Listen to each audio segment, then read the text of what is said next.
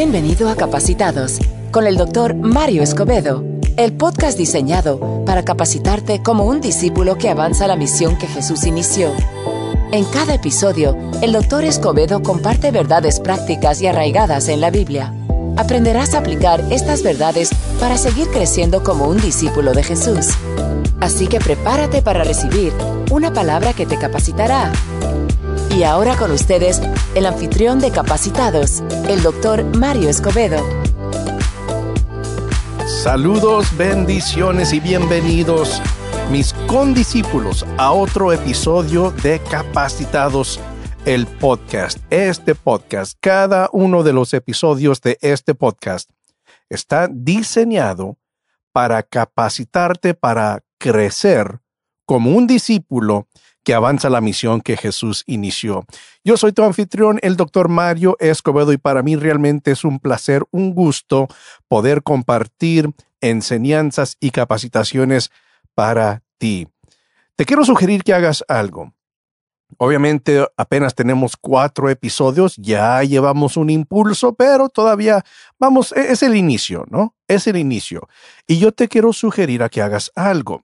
Si no lo has hecho aún, escucha el episodio número uno de este podcast. ¿Por qué sugiero eso?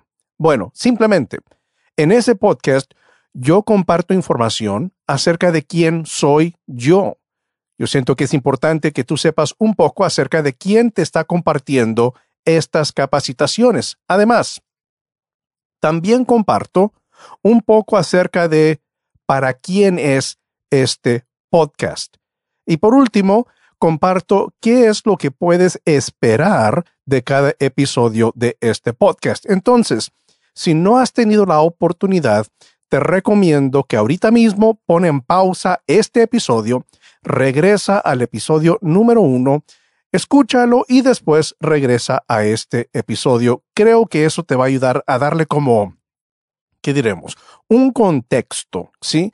A este podcast y a cada uno de los episodios. También quiero recordarte que en mi sitio web he preparado unos recursos gratis que yo sé que serán de beneficio para tu crecimiento como un discípulo de Jesús. En particular, he preparado varios recursos para personas que tienen ese deseo, han sentido el llamado de aprender a predicar, pero quizá no saben dónde o cómo empezar.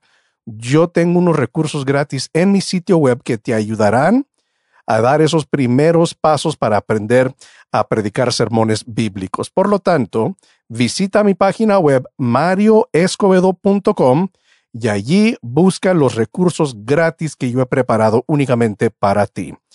En la enseñanza de hoy, vamos a estar viendo Isaías el capítulo 43 y el propósito será extraer principios que nos ayudarán a crecer como discípulos de Jesús. Pero antes de entrar a la enseñanza, quiero entrar al segmento que lleva por título ¿Te diste cuenta de esto?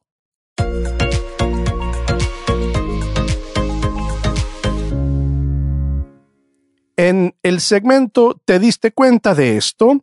Yo analizo diferentes eventos, sucesos que están pasando en nuestro mundo para sugerir cómo es que tú y yo como discípulos de Jesús debemos reaccionar, debemos responder a las diferentes situaciones que estamos viendo en nuestro mundo. Y en este segmento, en el segmento del episodio de hoy, quiero tratar con algo que, bueno, es, es bastante importante y siento que es una dinámica, es una realidad que estamos viendo y que se estará viendo más y más y más en los meses y en los años que vienen. Y tiene que ver con las redes sociales. Ahora, antes de entrar, voy a compartir contigo una información que encontré en un artículo en la revista o la página web que se llama The Daily Citizen, el ciudadano diario, que tiene que ver con las redes sociales, pero quiero comentarte lo siguiente. Yo no estoy nada, nada, nada en contra del uso de las redes sociales. Yo no siento que es malo o incorrecto que los cristianos usemos las redes sociales. Obviamente, Yo tengo mi canal de YouTube, muchos de ustedes me conocen del canal de YouTube. Yo utilizo Facebook también. Yo no tengo nada en contra de la tecnología y de las redes sociales. Obviamente, estás escuchando, precisamente estás escuchando a través de la tecnología este podcast. Entonces, yo no tengo nada en contra de las redes ni del uso de la tecnología. Pero algo está sucediendo. Algo está sucediendo en el mundo de la tecnología y las redes sociales, algo de lo cual tú y yo tenemos que estar enterados para saber cómo reaccionar como discípulos de Jesús. Y quiero, quiero leerte unas porciones, o resumir más bien, de este artículo que yo encontré en The Daily Citizen, y voy a dejar un enlace a ese artículo, si acaso tú quieres leerlo, ahí estará el enlace, pero fíjate bien el título de este artículo, dice así, las grandes tecnologías bloquean el desacuerdo con la ideología transgénero. Los cristianos deben continuar diciendo la verdad con amor. Ahora, al leer este artículo, se mencionan tres personas, tres, sí, bueno, tres personas o, o empresas en este caso también, que fueron bloqueados de sus cuentas de las redes sociales por un tweet, por algo que pusieron en Facebook que va en contra de, según la ideología del transgénero. Por ejemplo, el mismo sitio web The Daily Citizen que tiene este artículo, ellos fueron bloqueados de su propia cuenta de Twitter por haber puesto algo que, según los administradores de Twitter, era algo que iba en contra de la ideología transgénero. Un profesor, se llama Dr. Robert Gagnon, él fue bloqueado de su cuenta de Facebook por hacer algo parecido. Y por último, el doctor Michael Brown, él también fue bloqueado de su cuenta de Twitter por haber hecho un tweet, puesto un tweet que según los administradores de Twitter dicen que iba en contra de las, ah, las normas de Twitter que de hecho, eh, cuando ellos recibieron, estoy buscando aquí, cuando ellos recibieron la notificación de parte de Twitter que habían violado las normas, dice, dice así el, aviso, la, la notificación a estas personas. No puedes promover la violencia, amenazar o acosar a otras personas por motivos de raza, etnia, nacionalidad, orientación sexual, género, identidad de género, afiliación religiosa, edad, discapacidad o enfermedad grave. Yo estoy de acuerdo con todo eso, ¿sí? No debemos promover la violencia contra ninguna de estas personas. Pero cuando yo leí los tweets y los, los posts que pusieron en Facebook, yo no vi nada, absolutamente nada, que era como una, una ah, promoción de la violencia, una amenaza, nada por lo estilo. Simplemente estaban expresando estas personas y como digo, tú puedes ver el artículo, sigue el enlace que está en la descripción de este episodio, nada más estaban promoviendo o declarando un valor bíblico, un punto de vista bíblico. Por lo que yo leí, no dijeron nada grosero, no promovieron la, la, violencia, no amenazaron, no acosaron, nada por lo estilo, pero por lo que yo veo, mi interpretación de estos sucesos, simplemente el hecho de hablar en contra de esta ideología transgénero, eso fue suficiente para que estas personas fueran bloqueadas de sus propias cuentas de las redes sociales. Ahora, en esto realmente ser bloqueado de la red social, mira, no, no nos vamos a morir, ¿verdad? Estas personas no se van a morir porque ya no tienen acceso a su Twitter o a Facebook y de hecho después de un tiempo regresaron, les regresaron el acceso. Y, no, es, no es, o sea, no es una gran, gran, gran cosa, pero yo creo que sí es una señal de algo que está sucediendo en el mundo en general. Y eso es que se está silenciando más y más la voz cristiana. Valores bíblicos, punto de vista bíblico se está silenciando, se está haciendo como el enemigo de la sociedad en general. Y debido a que muchos de nosotros por diferentes razones y con diferentes propósitos usamos las redes sociales. Esto, esto, aunque, aunque no nos vamos a morir, ¿sí? Pero sí afecta, sí afecta. Y yo, yo he estado diciendo ya por un tiempo que ya no estamos viviendo en una situación hipotética, una, una situación teórica, es decir, que antes, unos años atrás, algunos decían posiblemente, posiblemente sean silenciadas las voces cristianas en las redes sociales, pero como que no, no, no, nos, no la creíamos. ¿Sí? Era algo que unos decían, ay, quizá en un futuro, pero realmente no, porque aquí en los Estados Unidos hay libertad de expresión y realmente e, eso no va a suceder. Era, era una teoría, pero yo creo que nadie pensaba hace unos tres, cuatro, cinco años que llegara a suceder. Pero ahora ya no estamos viviendo una situación teórica, sino que ahora es realidad. Ya está sucediendo. Las voces cristianas que promueven punto de vista bíblico, perspectivas bíblicas, valores bíblicos están siendo silenciadas en las redes sociales. Ya no es un a ver si pasará. Ya se está viendo, ya está sucediendo, ya se, ya se está viendo. Y ahora, aquí está la pregunta que tú y yo nos tenemos que hacer. ¿Cómo reaccionamos? ¿Cómo respondemos como discípulos de Jesús? Habrán aquellos que se van a quejar. Habrán aquellos que tratarán de hacer como una, una guerra política de esto. Bueno, y, que Dios los bendiga, ¿sí? Si, si ese es el, el propósito que Dios te da a ti, bueno, adelante. Yo no soy una de esas personas. ¿Ves? A mí no me interesa entrar en esa lucha, en esa batalla. No es que sea incorrecto, simplemente yo sé que Dios no me ha llamado a mí a entrar a esa lucha. ¿Cómo debemos reaccionar como discípulos? Mira, lo que yo he notado casi inconscientemente en la iglesia en general, hemos convertido las plataformas de las redes sociales en nuestra plataforma principal y en ciertos casos la plataforma exclusiva a través de la cual nosotros compartimos el mensaje de, Jesús. ¿A qué me refiero?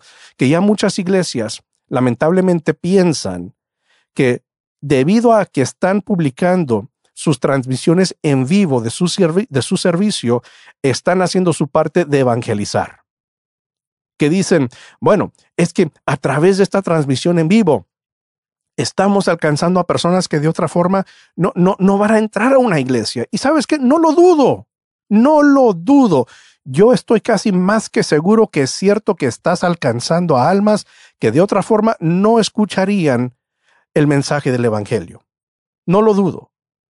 Sin embargo, ¿qué vas a hacer, pastor, líder, creyente? ¿Qué vas a hacer cuando la página de Facebook de tu iglesia es la siguiente que es bloqueada por un mensaje de tu pastor, por algo que pusiste a favor del matrimonio bíblico o en contra de el matrimonio que no es bíblico entre un hombre y otro hombre, etcétera, ¿sí? ¿Qué vas a hacer cuando de repente tu página, la página de tu iglesia o incluso tu página perfil personal es bloqueada por algo que tú expresaste que va de acuerdo con la Biblia? Si hemos utilizado las redes sociales como nuestra plataforma principal o en ciertos casos exclusiva para compartir el mensaje de Jesús, entonces, ¿sabes qué? Vamos a, encontrarnos en una situación muy, pero muy mala. Y lo que yo lamento, lo que yo lamento es que no estamos tomando el tiempo para capacitar a nuestra gente, a los miembros de nuestras iglesias, para que ellos sean las personas que lleven el mensaje de Jesús a sus amigos, vecinos, compañeros del trabajo, familias y etcétera. Como que casi los hemos entrenado a depender de la iglesia y de las redes sociales de la iglesia para compartir el mensaje de Jesús. Y de hecho los hemos entrenado y les decimos, ¿sabes qué? Haz tu parte, comparte este post, comparte esta transmisión en vivo, a tu muro para que tus amigos sean bendecidos y lo vean. No tiene nada, absolutamente nada de malo. Debemos hacer eso. Pero creo que inconscientemente, inocentemente quizá, hemos creado una ideología dentro de la iglesia de que así estamos cumpliendo con nuestro deber de compartir el Evangelio con un mundo perdido. Y lamento decirte que no es cierto. Que lo que debemos estar haciendo es capacitando a los miembros de nuestra iglesia para que ellos puedan compartir el mensaje de Jesús con ellos que están con aquellos que están alrededor de ellos. Ese es el, ese es el, el patrón bíblico que nosotros como líderes y pastores capacitemos a aquellos que están en nuestra iglesia para que compartan el mensaje de Jesús. Y, de, nuevo, digo que mi, mi preocupación, mi temor es que muchas iglesias han dependido principalmente o exclusivamente en las redes sociales para compartir su mensaje y no se están dedicando a capacitar a los miembros de su iglesia y amigos, líderes con discípulos. Tenemos que regresar al patrón bíblico, a la comisión de Jesús y debemos discipular y capacitar a aquellos que Dios ha puesto bajo nuestro cargo espiritual. Y sabes, déjame decirte algo, algo nada más práctico, práctico, ¿sí? Quizá nosotros, nuestra iglesia, seamos la excepción, pero por lo que yo he leído, diferentes cifras y estadísticas que yo, yo he leído, voy a, voy a compartir la experiencia de, la iglesia donde yo pastoreo, ¿sí? Nosotros ya no transmitimos en vivo nuestro, nuestro servicio por, por otras razones, no por esto que estoy comentando, es, es algo de la logística por la cual nosotros ya no transmitimos en vivo. Pero yo me enteré indagando yo mismo en las estadísticas y todos los, datos de, de nuestra página de Facebook, yo me enteré que de la gente que está sintonizando o que estaba sintonizando nuestra transmisión en vivo, un servicio de aproximadamente una hora, la gente veía un promedio de 3% de nuestra transmisión en vivo. 3% de una hora. Fíjate nada más, 3% de una hora. ¿Sabes cuánto es 3%? Unos tres minutos o menos. Eso es cuánto estaban sintonizando. Entonces, aún pensar que nuestros esfuerzos en las redes sociales realmente están alcanzando a personas e, en, parte, de nuevo, a menos que nosotros somos la excepción y, simplemente no querían sintonizar nuestro canal, quizá otras eh, eh, iglesias tienen una experiencia totalmente diferente y mejor que la nuestra, totalmente posible, lo, confieso. Pero por lo que yo he visto, esa es la norma. Esa estadística de 3% es la norma. Entonces, si pensamos que a través de nuestras transmisiones en vivo realmente estamos alcanzando a más personas, es muy posible que nos estamos engañando. Y yo, yo propongo, yo sugiero que la manera más efectiva, y, y ni se diga que el patrón bíblico de alcanzar nuevas personas con el mensaje de Jesús, es capacitar a los miembros del cuerpo de Cristo para que ellos compartan el mensaje de Jesús con amigos, vecinos, compañeros del trabajo y familiares. Así es. Así es.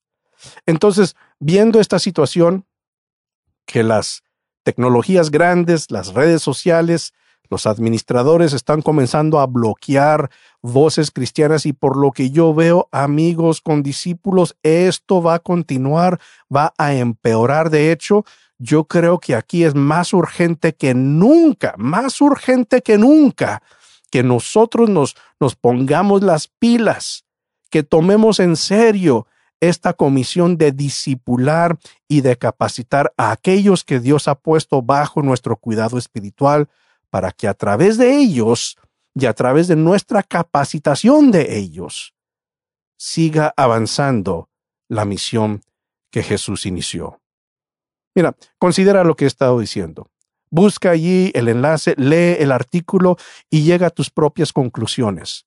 Pero algo de algo, o sea, no puedes negar que tenemos que disipular y capacitar a aquellos que Dios ha puesto bajo nuestro cuidado espiritual. Bueno, con eso termino este segmento de ¿te diste cuenta de esto? Y ahora pasamos al siguiente segmento de este episodio.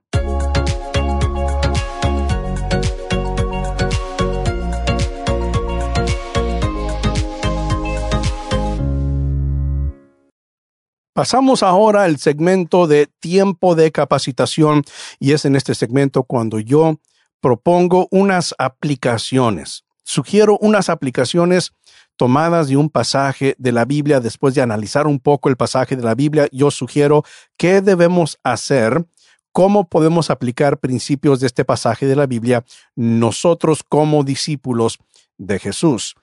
Y en este episodio vamos a estar viendo un pasaje bastante conocido que es Isaías, el capítulo 43. Ahora, nada más voy a leer algunos versículos de este pasaje y creo que cuando yo comience a leer este pasaje vas a decir, ah, sí, de veras que sí, sí, sí, ya, ya, reconozco, reconozco ese pasaje.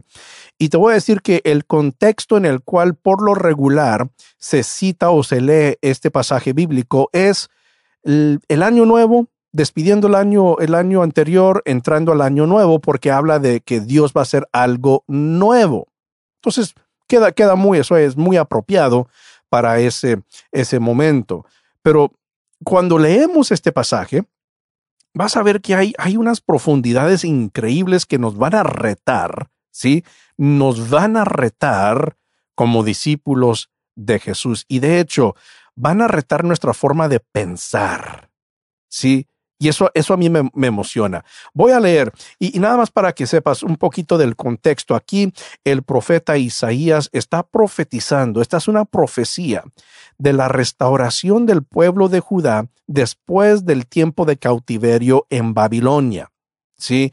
Si no sabías, por unos años, 70 años, el pueblo de Judá fue al cautiverio en Babilonia debido a su rebelión, su pecado, su idolatría. Dios los tuvo que castigar a través de un tiempo de cautiverio en Babilonia. Pero Dios en su fidelidad hacia su pueblo obviamente restauró al pueblo y aquí el profeta Isaías está profetizando acerca de la época cuando Dios iba a restaurar al pueblo de Judá después de ese tiempo de cautiverio en Babilonia. Ahora, comenzando en el versículo 16, Isaías 43, 16, quiero que te des cuenta cómo dice. Fíjate, dice así.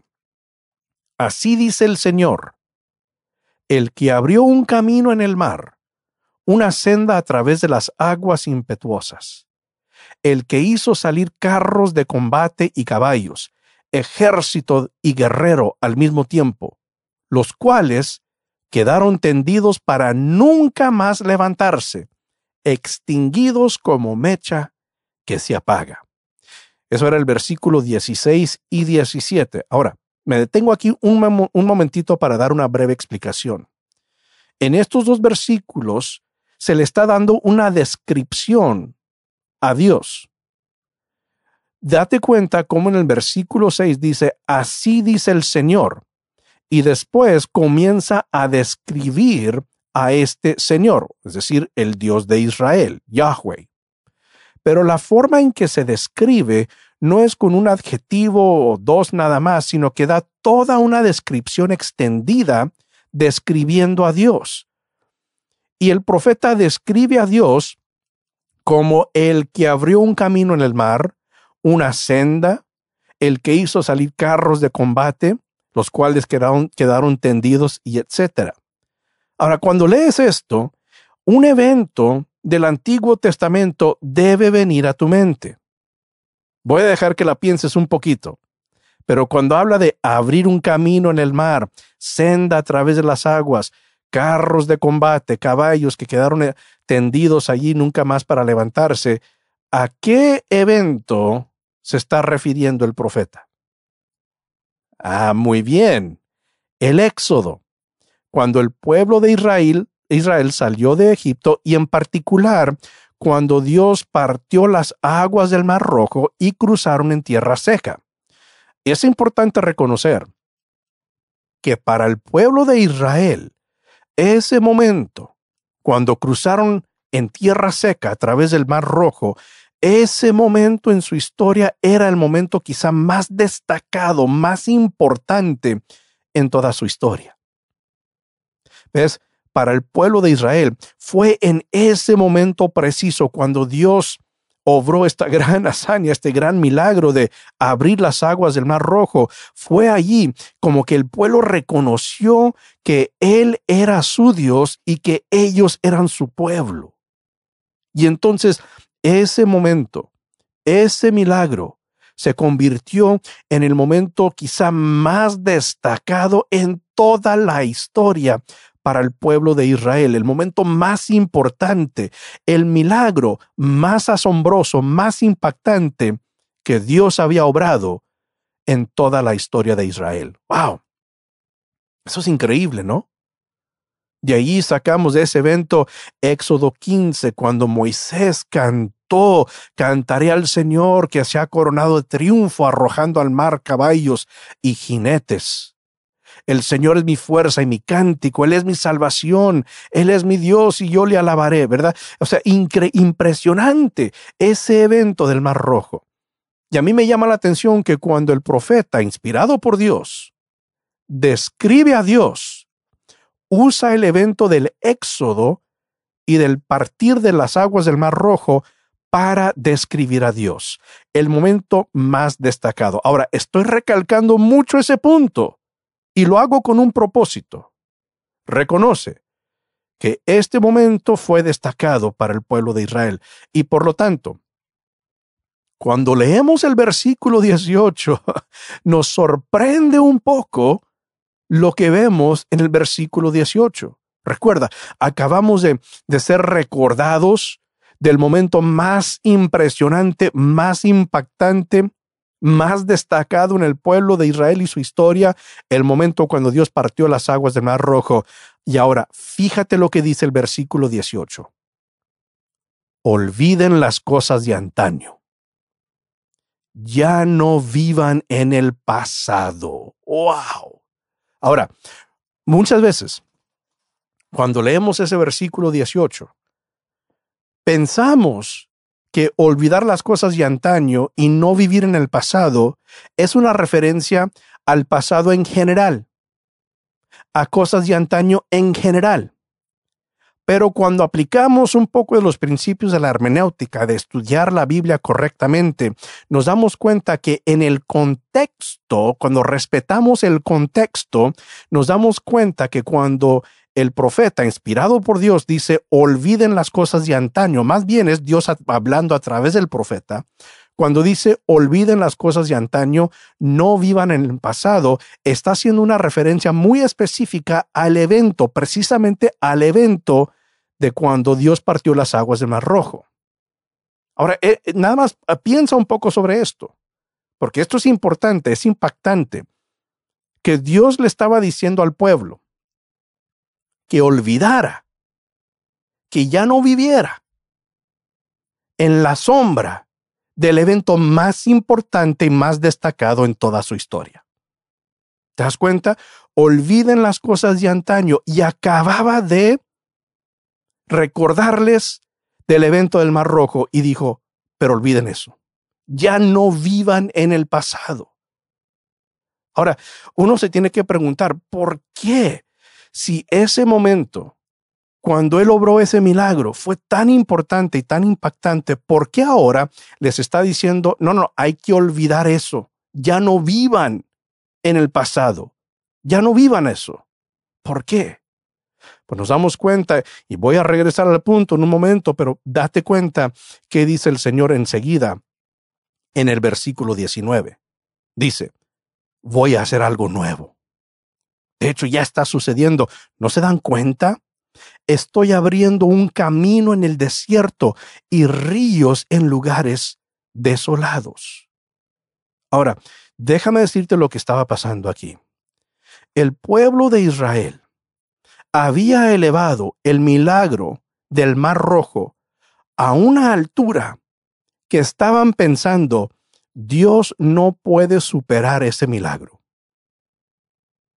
Cuando Dios obró ese milagro del Mar Rojo, este era el pensar del pueblo de Israel, eh, allí era la, la expresión máxima de su poder. Allí Dios demostró el ápice de su poder, el apogeo de su poder fue cuando Él partió las aguas del Mar Rojo. Dios jamás podrá superar lo que Él hizo cuando partió las aguas del Mar Rojo. Y fue por eso que Dios les dice, olviden las cosas de antaño, ya no vivan en el pasado, voy a hacer algo nuevo. Es decir, que Dios, en pocas palabras, les estaba diciendo, ustedes me están limitando a lo que yo he hecho en el pasado, pensando que no puedo superar, que no puedo hacer obras mayores que esa obra. Ustedes me están limitando. Ustedes piensan que allí fue el apogeo de mi poder y que yo no puedo superar lo que yo hice cuando partí las aguas del Mar Rojo. Llegó el punto que Dios tuvo que decirles, miren, ya olviden eso, ya no piensen en eso, ya no vivan en ese pasado porque voy a hacer algo nuevo. Y con eso implícitamente Dios les estaba diciendo, lo que estoy a punto de hacer, lo nuevo que voy a hacer, superará lo que yo hice cuando partí las aguas del Mar Rojo. O sea, no han visto nada. ¿Creen que lo que lo que escucharon del Mar Rojo fue impresionante, fue impactante? Ay, chiquitos, no han visto nada. Agárrense bien.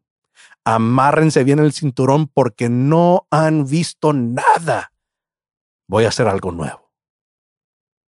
Y entonces el pueblo de Israel tuvo que llegar a ese punto de soltar el pasado, incluso lo bueno que Dios había hecho en el pasado, para poder alcanzar y recibir las cosas nuevas y superiores que Dios tenía para ellos. Qué increíble, ¿no? Ahora, hablemos sobre cómo se aplica esto a nosotros como discípulos de Jesús. Muchas veces cuando leemos el versículo 18 en particular. Olviden las cosas de antaño. Ya no vivan en el pasado. Lo que se nos viene a la mente son las cosas malas de nuestro pasado. Porque fíjate, es cierto que para muchas personas su pasado los está deteniendo. Por la vergüenza, la pena, lo que ellos sienten, por lo que hicieron, los pecados que cometieron, los errores que cometieron, las desgracias que cometieron en su pasado, las cosas malas, los están deteniendo. Y hay veces que toman esta palabra para decirles, olviden eso. Y eso es bueno. Sí, debemos olvidar, especialmente aquellos de nosotros que hemos sido perdonados por el Señor. Definitivamente hay que olvidar las cosas de vergüenza, las cosas malas de nuestro, de nuestro pasado y no permitir que esas cosas malas nos detengan de avanzar para alcanzar las cosas nuevas que Dios tiene para nosotros. Pero fíjate bien, aprendiendo de este pasaje, nos damos cuenta que no son únicamente las cosas malas de nuestro pasado que nos detienen, sino que también las cosas buenas, incluso las cosas buenas que Dios ha hecho por nosotros en nuestro pasado, nos pueden detener de recibir las cosas nuevas de Dios. ¿Nunca has pensado en eso? Eso es lo que le sucedió al pueblo de Israel. Pensando que Dios jamás podría superar el milagro del Mar Rojo, estaban contentos con solamente recordar, pero pensaban, pero es que es que esta vez la situación es más difícil. Y como que Dios ya agotó su poder cuando Él partió las aguas del Mar Rojo. Y fíjate, creo que muchos de nosotros como discípulos, aunque no lo decimos explícitamente, esa es nuestra forma de pensar. Sí, tal vez Dios pudo proveer financieramente en el pasado, pero cuando lo hizo, es que era difícil la situación, pero yo creo que ahí es donde Dios agotó su poder en mi vida. no creo que Dios pueda repetir o mucho menos superar el milagro que Él hizo en mi vida. Sí, Dios, Dios me sanó en el pasado, pero esta vez como que esta enfermedad eh, eh, está más pesada, está más agresiva. Esta vez regresó el cáncer y yo sé, Dios me sanó en un entonces, pero esta vez es diferente y, no, no, pues, simplemente no, no creo que Dios lo pueda hacer. Lo hizo en un entonces, pero esta vez es diferente. Esta vez es más difícil. Y entonces las cosas buenas, las hazañas, los milagros del pasado, cosas que Dios hizo a favor de nosotros para fortalecer nuestra fe, realmente están haciendo disminuir nuestra fe.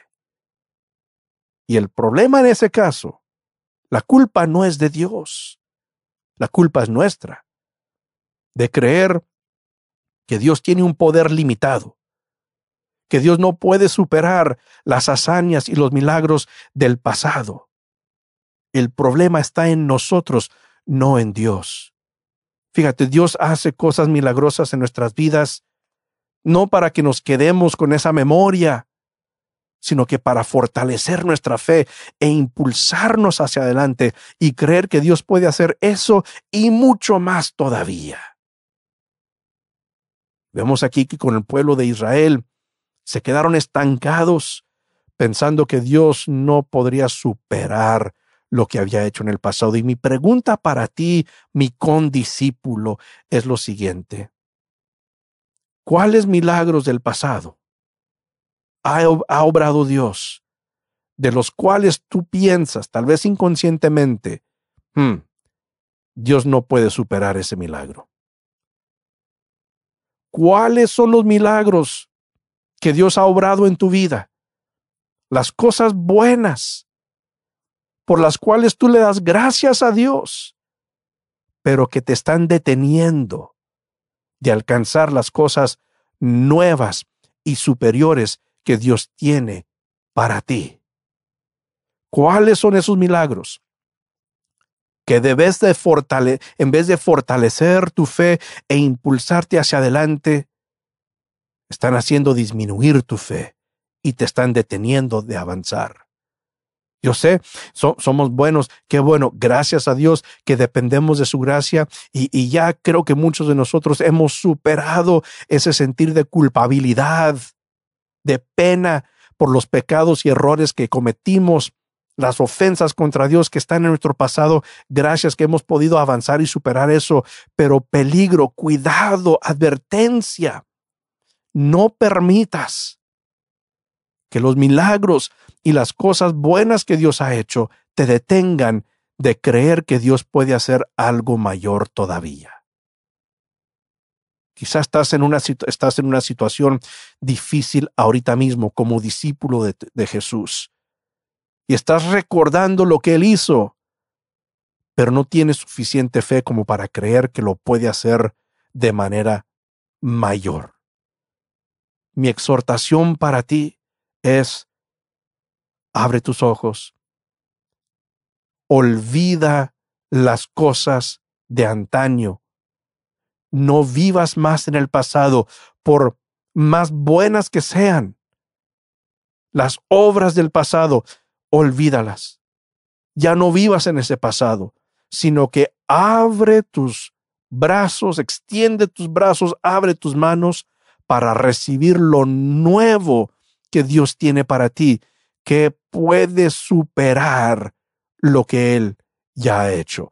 Toma la palabra del versículo 19 como una palabra para tu vida, una promesa que Dios declara para ti. Voy a hacer algo nuevo.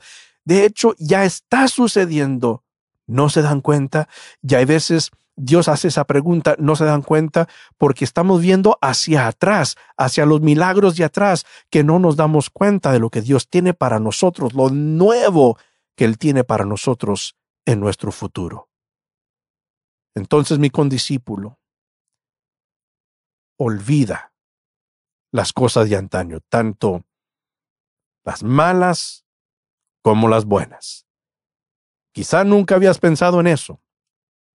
Yo sé que ya estabas muy informado, enterado de que las cosas malas de tu pasado te pueden detener, pero quizá nunca pensabas que las cosas buenas también te pueden detener. Bueno, ahora tienes esa capacitación, ahora tienes ese entendimiento y no permitas que los mismos milagros de Dios te detengan de alcanzar lo nuevo y lo mejor que Dios tiene para ti.